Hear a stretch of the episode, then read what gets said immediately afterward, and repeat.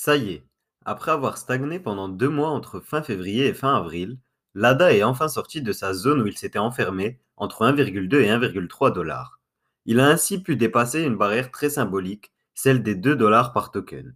Avec cette barrière de franchie et son nouvel ATH à 2,46 dollars, la target que j'avais fixée au début du mois de mars, à 5 dollars par token, ne semble plus irréalisable.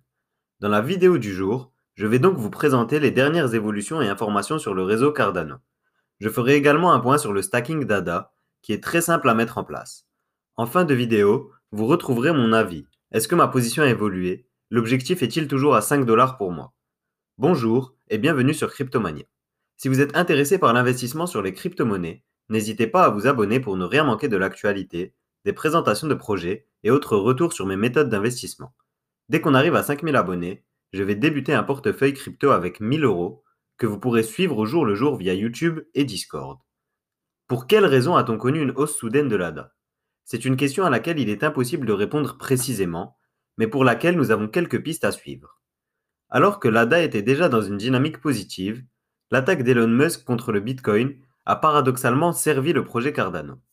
Le projet Cardano, c'est un projet de blockchain en proof of stake, hautement scalable et qui est très propre en termes d'impact environnemental. Le fait qu'il repose sur le mécanisme de consensus en proof of stake y est pour beaucoup, puisqu'il n'y a pas besoin des fermes de minage, qui sont la principale source de pollution pour les blockchains en proof of work, comme Bitcoin, Ethereum ou Dogecoin. Le dirigeant d'IOHK société qui assure le développement de Cardano, Charles Hoskinson, a d'ailleurs interpellé Elon Musk sur son projet. Il propose de l'aider à réduire l'impact environnemental du Dogecoin. Dans une vidéo YouTube, il livre une série de recommandations techniques à Elon Musk et toutes les solutions à mettre en place pour avoir une blockchain performante pour un coût énergétique réduit. Au-delà de cette suggestion théorique, les avancées pour le réseau Cardano sont bien concrètes. Dans la vidéo où je comparais Cardano et Ethereum 2.0, je vous parlais de l'accord noué avec le gouvernement éthiopien. Voyons cet accord plus en détail et comment il pourrait changer les choses. Cet accord passe par le développement de la plateforme Atala Prism. Cette plateforme aura plusieurs intérêts, tous centrés sur le développement du système éducatif éthiopien. La plateforme Atala Prism couvrira un total de 3500 écoles qui réunissent 5 millions d'élèves et 750 000 enseignants. Grâce à la technologie de la blockchain, plusieurs innovations seront apportées.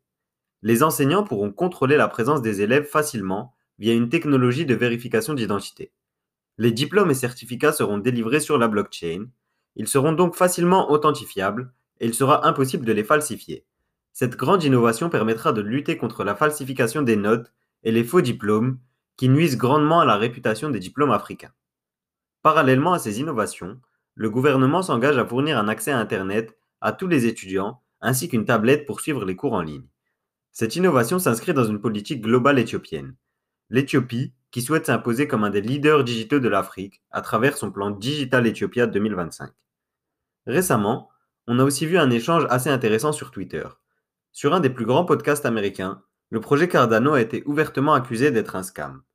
L'argument avancé était que le réseau n'accueille pas encore d'applications décentralisées ni de fonctionnalités pour les smart contracts. Le fondateur de Cardano a rapidement réagi pour défendre son projet. Pourquoi le développement de Cardano prend aussi longtemps?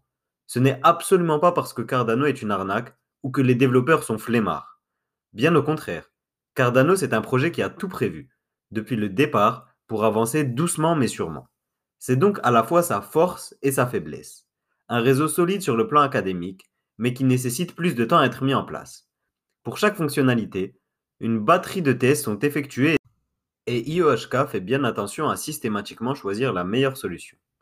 La roadmap de Cardano s'articule autour de cinq étapes majeures qui tirent leur nom de personnalités historiques. La phase 1, qui est nommée Byron, était la période de fondation du réseau.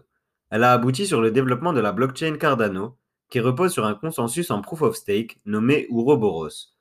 Ce protocole est le premier dont l'efficacité et la sécurité ont été prouvées au niveau académique par des universitaires spécialisés en mathématiques et en informatique. Cette phase 1 a aussi vu le lancement de la crypto-monnaie native de la blockchain, nommée ADA. Le token a rapidement connu un succès fou et s'est installé dans le top 10, notamment dû à la réputation de son fondateur. Le fondateur a depuis cette période porté une attention particulière à la croissance de la communauté Cardano. Il est par exemple très actif sur Twitter et YouTube. Tout l'écosystème s'est mis en place lors de cette première phase, avec l'arrivée des wallets, le listing sur des exchanges, ainsi que des avancées techniques diverses. La phase 2, qui est nommée Shelley, est la phase dite de décentralisation, qui passe par la mise en place du stacking à l'été 2020. Elle a été un franc succès, porté par la taille de la communauté Cardano, qui réunit aujourd'hui plus d'un demi-million de personnes. Au-delà de cette communauté, un des points forts du réseau Cardano, c'est qu'il est à l'heure actuelle le réseau le plus décentralisé au monde. Même le Bitcoin, qui est assez largement la première crypto en termes de market cap, est bien plus centralisé que Cardano. La cause est que le Bitcoin dépend d'un nombre réduit de fermes de minage, principalement en Chine intérieure, où les coûts énergétiques sont plus faibles.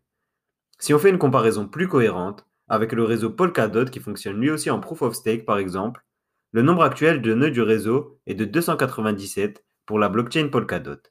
C'est presque 10 fois plus pour le réseau Cardano qui en compte 2600. Cette décentralisation n'est pas un simple chiffre. Un réseau centralisé peut être facilement manipulé et par exemple, pour le réseau de la Binance Smart Chain, 21 nœuds suffisent à faire fonctionner le réseau. Il suffirait donc de corrompre 11 nœuds pour attaquer le réseau significativement. Les 2600 nœuds du réseau Cardano, associés à la recherche qui a précédé le développement de la blockchain, en font un des leaders en termes de sécurité. Un autre avantage clair du réseau Cardano, permis par la technologie Proof of Stake, est la réduction de la consommation énergétique. Alors que Bitcoin consomme autant d'énergie qu'un pays comme le Chili, le réseau Cardano a consommé autant d'énergie qu'un foyer américain classique sur l'année 2020 pour l'ensemble de ses fonctionnalités. La phase 2 est donc passée par le lancement du stacking sur la blockchain Cardano. Le stacking sur cette blockchain est plutôt simple à mettre en place, et je vais vous présenter la procédure que j'utilise pour stacker mes tokens. A noter que deux wallets ont été développés par l'équipe Cardano, Yoroi et Daedalus. J'utilise Yoroi à titre personnel parce que je le trouve plus simple d'utilisation et qu'il est accessible depuis smartphone. Daedalus est plus orienté pour une utilisation sur PC. Je vais donc vous expliquer comment stacker vos tokens depuis le wallet Yoroi.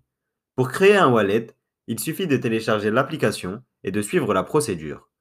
Une fois que vous avez transféré vos tokens ADA sur le wallet en créant une adresse de réception, il vous suffit de vous rendre dans l'onglet Délégué.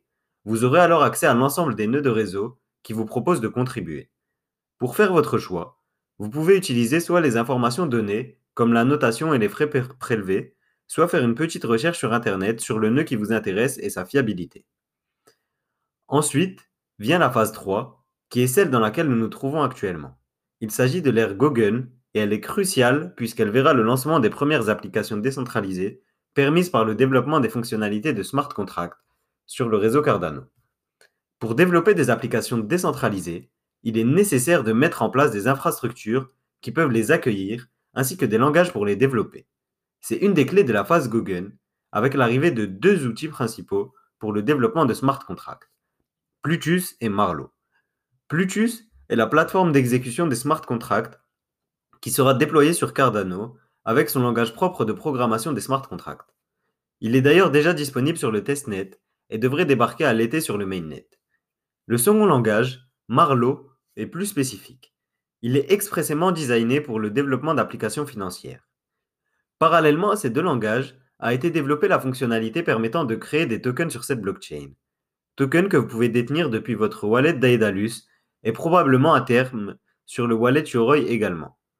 Cette fonctionnalité est disponible depuis le Marifork, qui permet la création de tokens, mais aussi de NFT sur cette blockchain.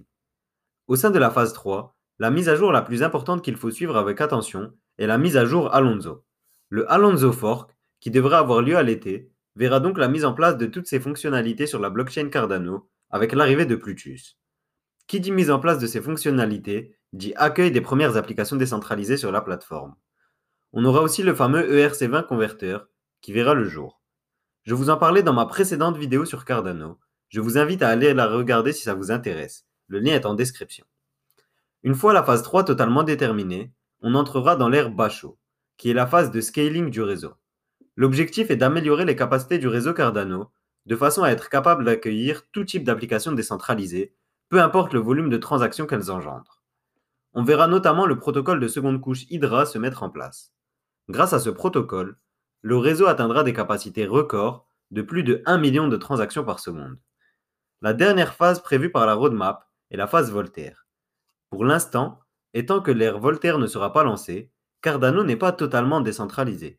En effet, le développement du réseau ainsi que sa gouvernance sont assurés de manière quasi unilatérale par IOHK, société à laquelle la Cardano Foundation délègue la gestion du réseau. L'ère Voltaire permettra le passage vers une gouvernance par les détenteurs de tokens ADA, avec un système de vote très sécurisé, permettant d'assurer la pérennité du réseau.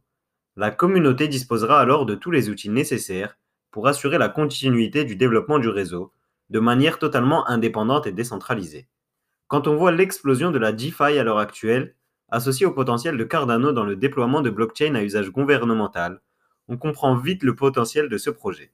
À titre personnel, je pense que si le Alonso Fork se passe bien et qu'on a un lancement de la DeFi réussi sur la blockchain Cardano, une explosion vers les 5 dollars n'est pas impossible avant la fin du bull run.